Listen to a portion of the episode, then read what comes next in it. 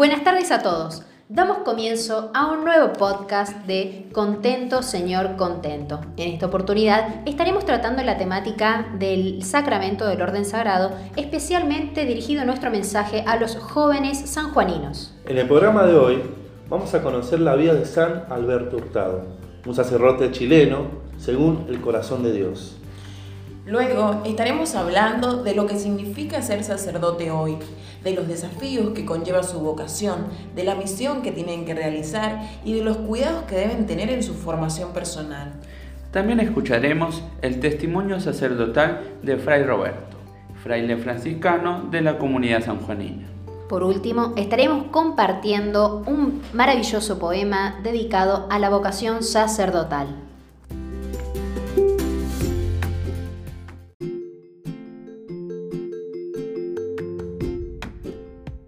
A continuación, vamos a escuchar una síntesis de la vida de San Alberto Hurtado. Nació en 1901 en Viña del Mar, Chile.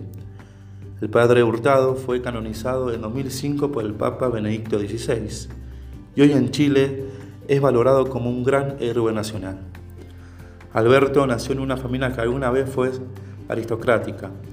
Cuando tenía cuatro años, su padre murió y su familia, ahora empobrecida, se vio obligada a vivir con sus parientes. Una beca le permitió asistir al Colegio San Ignacio, un colegio jesuita en Santiago. Cuando era adolescente, los domingos en las tardes pasaba mucho tiempo con los pobres de los barrios marginales de la ciudad. Después de graduarse, Alberto consideró convertirse en un jesuita, pero su director espiritual le sugirió esperar hasta que su familia estuviera en una mejor situación económica. En 1918 comenzó a estudiar Derecho en la Universidad Católica de Chile y siguió visitando a los pobres cada domingo. Aunque el matrimonio tuvo un gran atractivo para él, decidió entrar al noviciado jesuita, lo que hizo en 1923 a la edad de 22. Aquí me tienes, finalmente, un jesuita, le escribió a un amigo cercano, tan feliz y contento como uno puede estar en esta tierra. Alberto completó la formación estándar del jesuita antes de ser ordenado en 1933. En el camino ganó la admiración de sus compañeros por su caridad, bondad y devoción. Estar con él era tan agradable porque te hacía sentir tan cómodo, dijo uno de sus amigos. Después de su ordenación, Alberto volvió a enseñar religión a los niños en el San Ignacio, y a los adultos en la Universidad Católica y además daba los ejercicios espirituales de San Ignacio de Loyola. El compromiso de Hurtado con los pobres perduraba. En 1940 fue nombrado director de Acción Católica, cuestionando el compromiso del país con los pobres y apuntando a la disminución de las vocaciones al sacerdocio. Escribió un provocador libro titulado ¿Es Chile un país católico? En 1944, Hurtado tuvo una epifanía. Un mendigo se acercó a él en la calle una fría noche. Un hombre pobre, en camisa manga corta, que sufría de la enfermedad de las amígdalas y temblaba de frío. Se me acercó diciendo que no tenía dónde refugiarse. Días después, mientras dirigía un retiro de mujeres, relató esta experiencia a su audiencia y le pidió que volvieran sus pensamientos a los pobres Cristo no tiene hogar, dijo. Cristo recorre nuestras calles en la persona de tantos de los pobres sufrientes, enfermos y desposeídos, y la gente los expulsa de sus miserables barrios marginales. Cristo se acurruca bajo los puentes, en la persona de tantos niños que carecen de alguien a quien llamar padre, que han sido privados por muchos años del beso de una madre en sus frentes. Cristo no tiene hogar. ¿No deberíamos darle uno? Nosotros que tenemos la alegría de un hogar cómodo, lleno de buena comida y los medios para educar y asegurar el futuro de nuestros hijos. Lo que les haces al menor de mis hermanos, me lo haces a mí, decía Jesús. Sus comentarios apasionados inspiraron a las mujeres reunidas a juntar sus recursos, lo que marcó el inicio de la obra por la que Alberto Hurtado es más conocido, el hogar de Cristo. Hogar significa corazón, o casa. Hurtado quería dar la bienvenida a la casa de Cristo. En 1945 abrió el primer hogar y rápidamente atrajo voluntarios. Dentro de pocos años, hogares parecidos estaban repartidos por todo Chile. Estos hogares no solo ofrecían a sus huéspedes refugio, sino que también les enseñaban habilidades técnicas y valores cristianos. Al mismo tiempo, Hurtado continuó con su trabajo de retiros y sus recursos, y su trabajo con los jóvenes. Entre 1945 y 1951, unos 850.000 niños recibieron ayuda del Hogar de Cristo. Hurtado era un hombre intensamente ocupado. En 1946 compró una camioneta verde para llevar a los niños en riesgo que vivían en la calle de regreso a los refugios. Él los llamaba sus patroncitos, sus pequeños jefes. Adicionalmente a su trabajo con el hogar, sus retiros y su cercanía con la juventud, escribió varios libros y fundó la revista Mensaje, una revista católica diseñada para resaltar las enseñanzas sociales de la Iglesia y que sigue siendo orgullosamente publicada por los jesuitas chilenos. A pesar de su agitada agenda, Alberto comprendió la necesidad del equilibrio entre la oración y el trabajo, esforzándose por ser un contemplativo en la acción. Por un lado, el activista es el que en cada momento reconoce el impulso divino. Por otro lado, la oración no debe fomentar una pereza soñolienta bajo el pretexto de mantenerse unidos a Dios. A la edad de 50, sin embargo, Alberto parecía agotado según la impresión de sus amigos. Después de volver de unas vacaciones ordenadas por el médico, descubrió que tenía cáncer de páncreas. A pesar de todo, durante su sufrimiento a menudo se lo oyó decir, contento, Señor, contento, y murió a los 51 años. Su funeral en la iglesia de San Ignacio en Santiago se llenó con tanto de los pobres que lo veneraban que muchos de sus amigos cercanos tuvieron que permanecer afuera.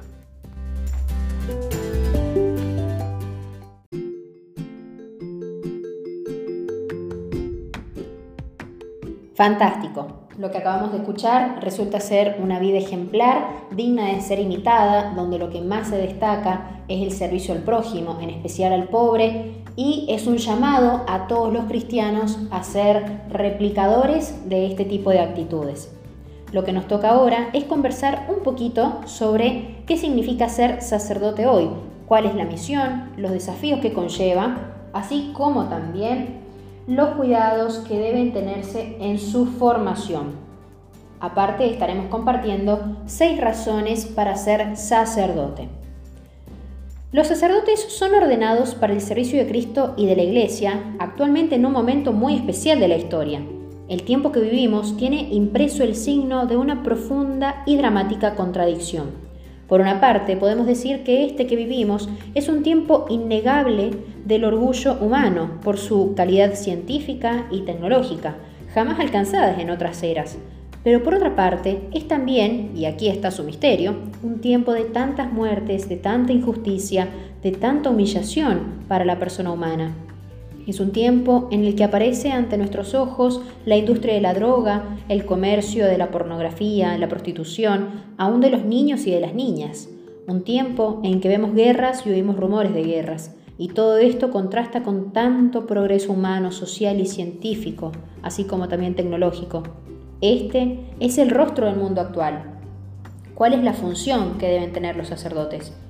Diríamos que ellos son ordenados para salvar, para curar un mundo gravemente enfermo, doliente, con muchas enfermedades como Jesús, que recorría la Galilea, Samaria, Judea, la Decápolis, sanando, curando, porque encontraba el hombre débil herido al borde de la ruta.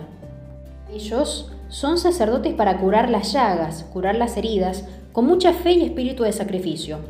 Cada uno de ellos, como lo hizo Jesús, debe decir al mundo, si crees, te puedo curar, te puedo dar de nuevo la salud y la salvación. ¿Cuáles son las funciones del sacerdocio? La primera función es la de ser testigos del amor misericordioso de Jesucristo. Deben dar gloria a Dios todos los días de su vida, condición para que haya paz en la tierra. Pues dar gloria a Dios es como la esencia del sacerdocio, como fue la esencia de la misión de Jesús. Segunda función, es la de ser unificadores, reunir a los hombres dispersos, a los hombres enemigos de Dios y enemigos entre sí, a los hombres quebrantados en su familia humana. Por eso, el sacerdote no puede ser político, no puede ser partidista, no puede ser hombre de una facción. Debe ser el hombre que en nombre de Jesucristo reúne ricos y pobres. Todos los días crea unión, porque el enemigo de la unión, que es el demonio, todos los días busca romperla, busca romper esta comunión que el sacerdote tiene grabada todos los días, reunir el pueblo de Dios. Pero ¿cómo han de reunir este pueblo de Dios? Por la palabra, no la suya, sino la palabra de Dios. El sacerdote debe saber prestar su pobre palabra humana para encarnar la palabra de Dios. Por esta razón, el sacerdote es un hombre que debe todos los días mantener un contacto profundo, una intimidad creciente con la palabra de Dios. ¿Cuál sería otra función? La de ser pastor, esto es, conducir a las personas, ancianos y jóvenes, adultos y niños, pobres y ricos, hombres eruditos y analfabetos, hombres que tienen ya un sentido de Dios y hombres que dudan o ignoran, etc. A todos los debe conducir el pastor, según la imagen dada por Jesucristo, conociendo las ovejitas, llamándolas por su nombre, orientándolas para defenderlas contra el lobo y cuando sea necesario, sufrir para salvar la vida de las ovejas. Otra función del sacerdote, diríamos incluso la principal, es la de ser santificador del pueblo de Dios, santificador por los sacramentos que administra, sobre todo por el bautismo y la Eucaristía. También debe tener una misión de paternidad espiritual. ¿Por qué? Porque podemos decir que la humanidad es una humanidad huérfana, carente de padre, y que necesita el amor, la compasión y diríamos también la serenidad de un padre. Jesús quiere de ellos que sean hombres de compasión y bondad para una humanidad débil, una humanidad, como decía, doliente, enferma, pero también al lado de esa compasión permanente, el amor a la verdad, el amor a las cosas dignas de Dios y dignas del hombre. Y por último, no queremos terminar sin decir que con la gracia sacerdotal, con el carisma de presbíteros recibidos en el sacramento del orden, los sacerdotes comienzan a tener la misión de María, que fue la misión de estar en Belén, en el establo de Belén, para mostrar a Jesús a los pastores, a los reyes magos, a los hombres de ciencia, a todos los que venían. Esa era la misión de María, mostrar a Jesús. Esta es la misión de ellos.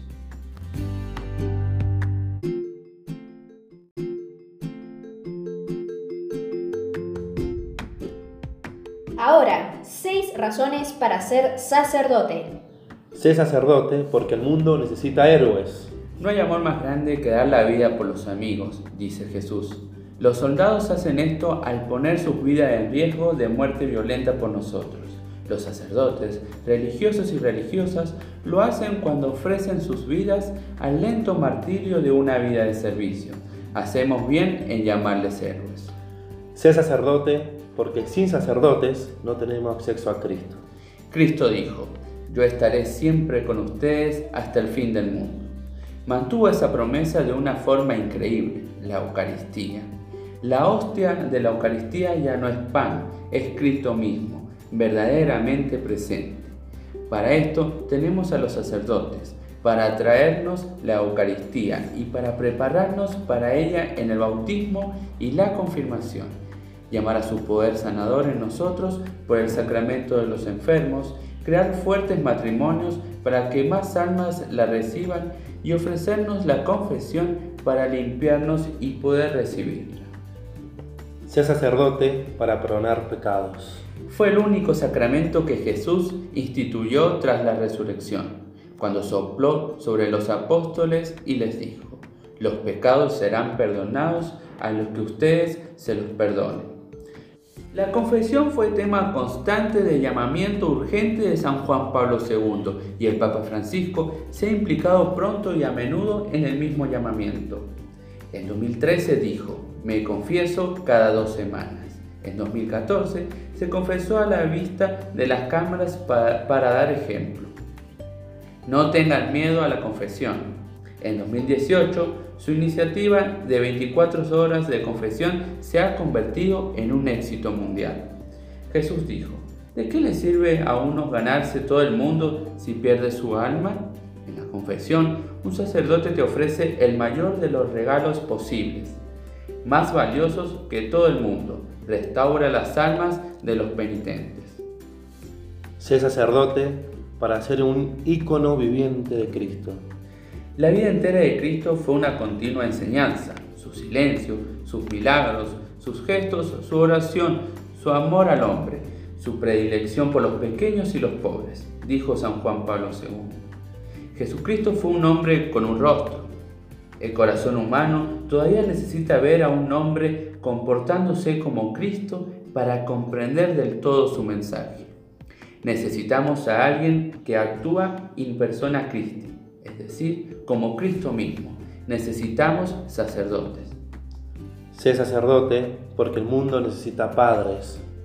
En su nuevo libro sobre el Padre Nuestro, el Papa Francisco habla sobre nuestra sociedad sin padres, diciendo que, especialmente en la cultura occidental, la figura del Padre estaría simbólicamente ausente, desviada, desvanecida. Se pasa de un extremo a otro, continúa el Papa. El problema de nuestros días no parece ser ya tanto la presencia entrometida de los padres, sino más bien su ausencia. Los padres están algunas veces tan concentrados en sí mismos y en su trabajo y a veces en sus propias realizaciones individuales que olvidan incluso a la familia. Sin embargo, sin padres, a los jóvenes los llenan en cambio de ídolos, pero les roban el corazón, les impulsan a soñar con diversiones y placeres, pero no se les da trabajo. Se les ilusiona con el Dios dinero, negándoles la verdadera riqueza. Un sacerdote no puede ocupar el lugar de un padre en el hogar, pero los sacerdotes son auténticos padres. Sé sacerdote para expandir tu familia.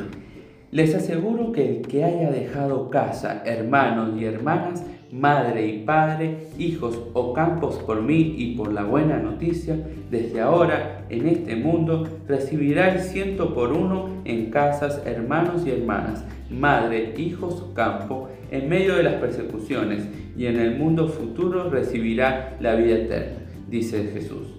Los sacerdotes dicen que uno de los aspectos más difíciles de ser cura es trasladarse de una parroquia a otra.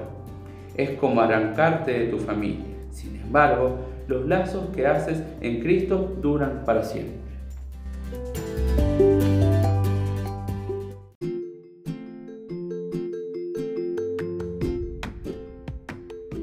Acto seguido de haber escuchado diferentes nociones sobre lo que implica ser sacerdotes hoy, los invitamos a reflexionar con el testimonio de un querido amigo franciscano.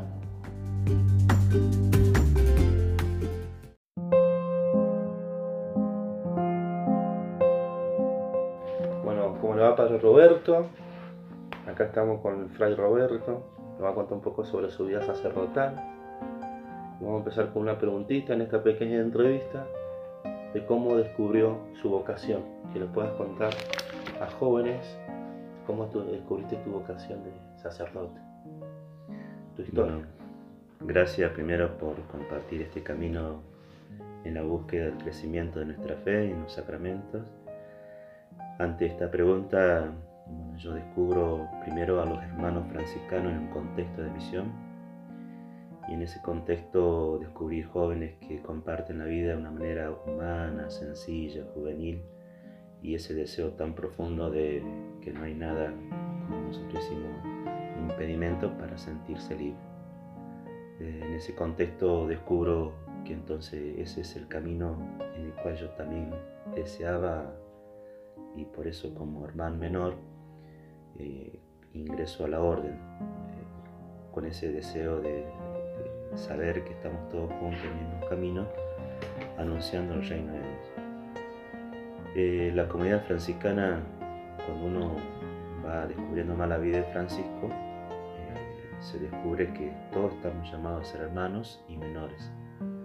Por eso el carisma de los franciscanos, como también por constitución y regla, tiene en sus primeros artículos este fuerte mensaje.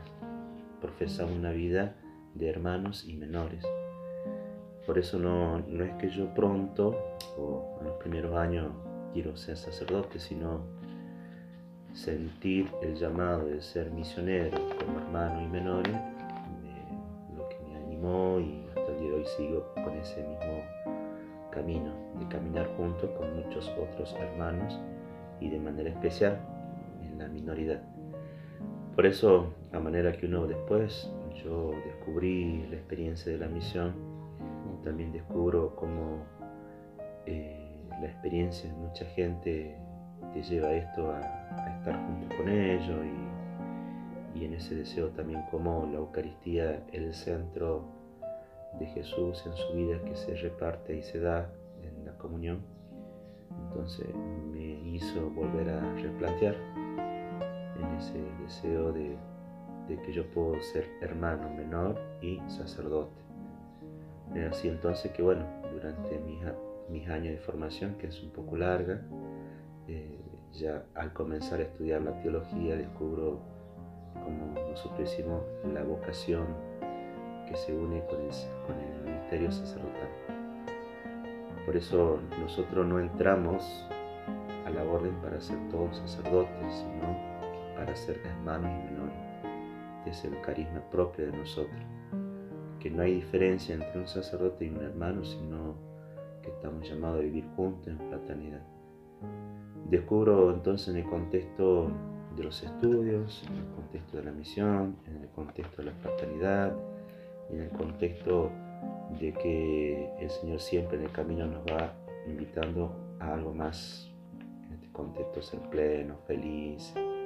Y el ministerio sacerdotal es como una vocación que, que se da, pero no para uno mismo, sino que también para que sea compartida y celebrada, es decir, se parte se reparte en el mismo contexto de la Eucaristía.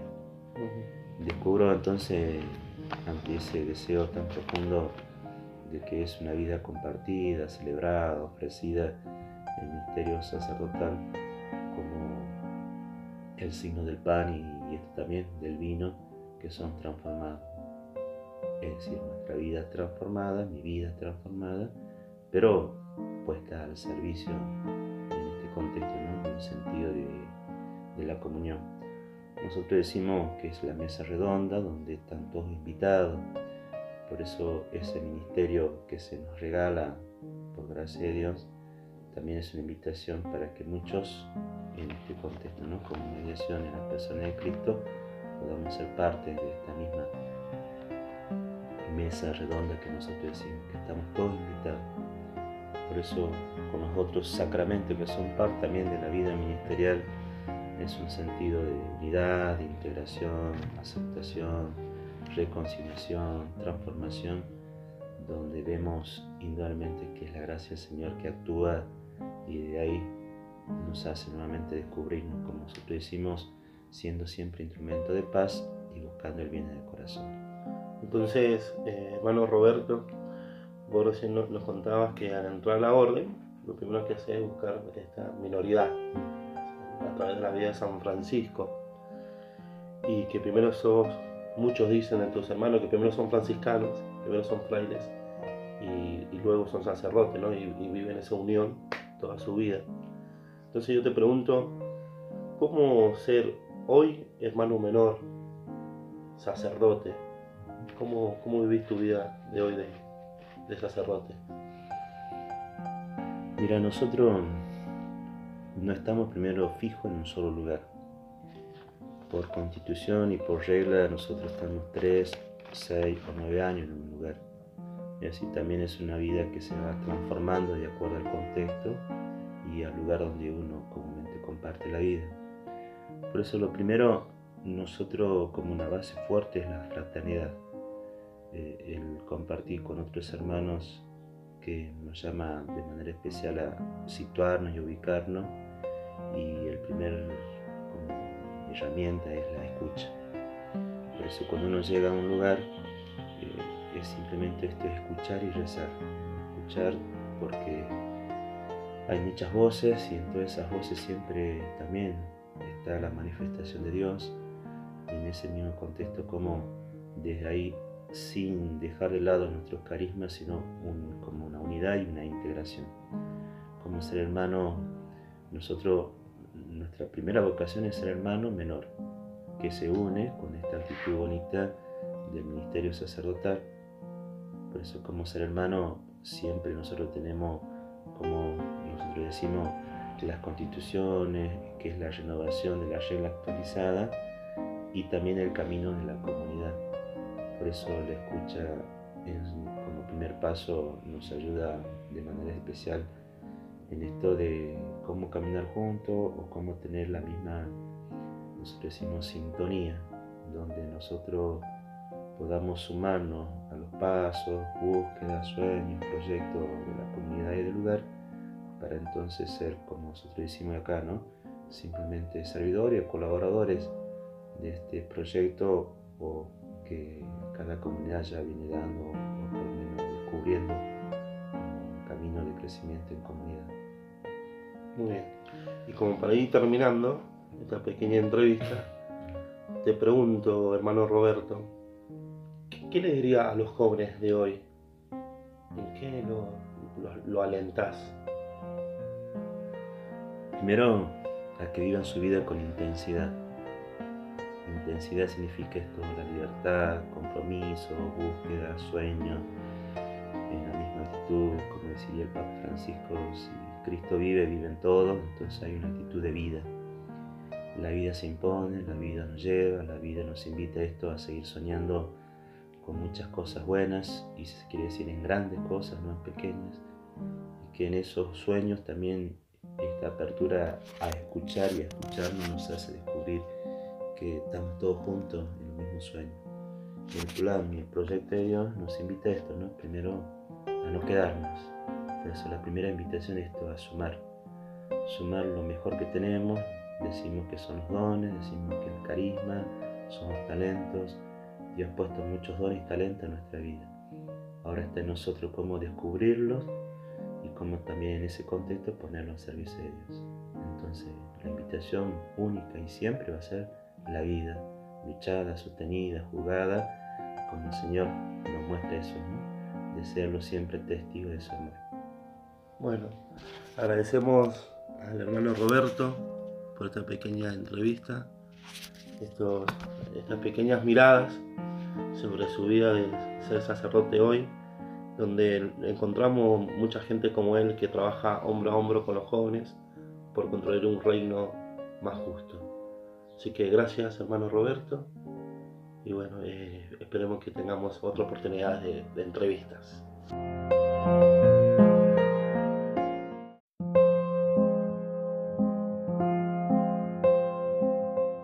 Para finalizar este podcast, los deleitaremos con el siguiente poema de un autor anónimo referido a la vocación sacerdotal. Tantos años sirviendo al Señor, tantos años sembrando su amor, mediador entre Dios y los hombres, ¿qué otra cosa sería mejor? Al besar el altar te revistes del amor del que es todo tu amor, con tus manos benditas consagras ese pan que es el mismo Señor. Desde el monte Tabor tú desciendes a llevar el rebaño al Señor, y al llevarlo otra vez te recubres del Espíritu Santo de Dios. Compañero de cada jornada, de alegría, esperanza y dolor, nos recibes en nuestro bautismo y nos das la final bendición. Cuando niños nos das tu ternura, cuando adultos nos formas mejor, cuando ancianos visitas la casa preparando el encuentro con Dios. De la Virgen predilecto Hijo, de los hombres hermano y pastor, hombre santo y a la vez humano, quien perdona y quien es pecador. Tantos años de lucha y cansancio, de domingo a domingo sermón, asambleas, retiros, convivios, y al fin solo entre tanta reunión. Criticado y también admirado, encontrando descanso en tu Dios, absolviendo en el nombre del Padre, bendiciendo este mundo traidor. Tantos años sirviendo al Señor, tantos años sembrando su amor. Sacerdote de Cristo, no hay nada que se pueda igualar a este honor. Que se rían los que no comprenden, que se burlen los hombres sin Dios, pues tú sabes con fe inquebrantable que escogiste el camino mejor. Cuando aquel que elegiste te llame para darte su reino de amor, le dirás con las manos colmadas, heme aquí, todo tuyo soy.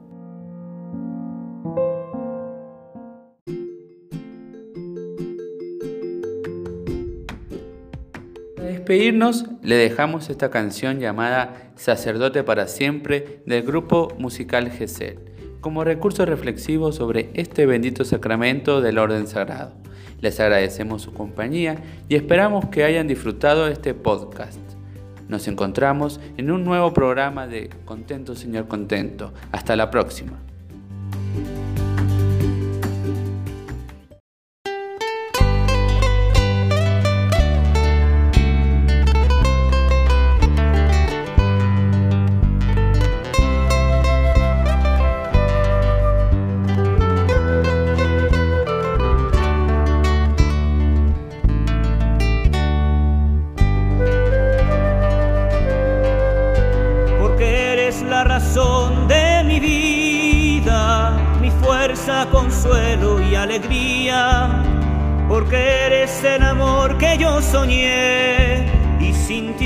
Perdido y nada soy.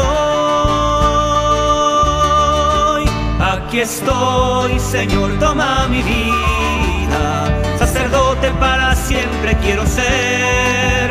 Aquí estoy, Señor, toma mi vida, sacerdote para siempre quiero ser.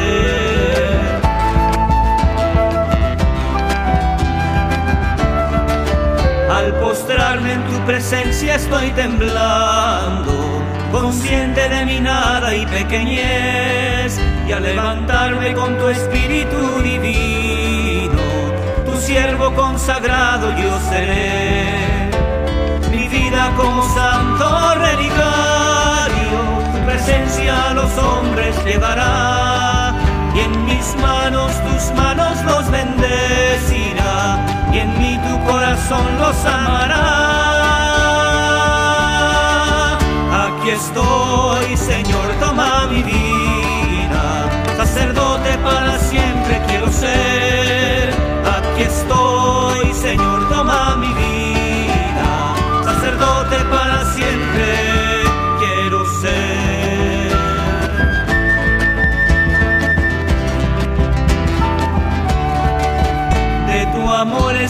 sediento, Señor. En ti todo lo encuentro y soy feliz. Y en mi pecho tu palabra incontenible. Con su fuego al mundo entero abrazaré. Y no importan ya las dudas y el temor. Tu amor todo lo puede y venceré. Y no importa lo que venga hacia mi lado. Paso a paso contigo contaré. Estoy, Señor, toma mi vida. Sacerdote para siempre quiero ser. Aquí estoy, Señor, toma mi vida. Sacerdote para siempre quiero ser. Tú eres digno de ser preferido, amado y servido sobre todo, Señor. Aquí estoy, Señor, toma mi vida sacerdote para siempre quiero ser.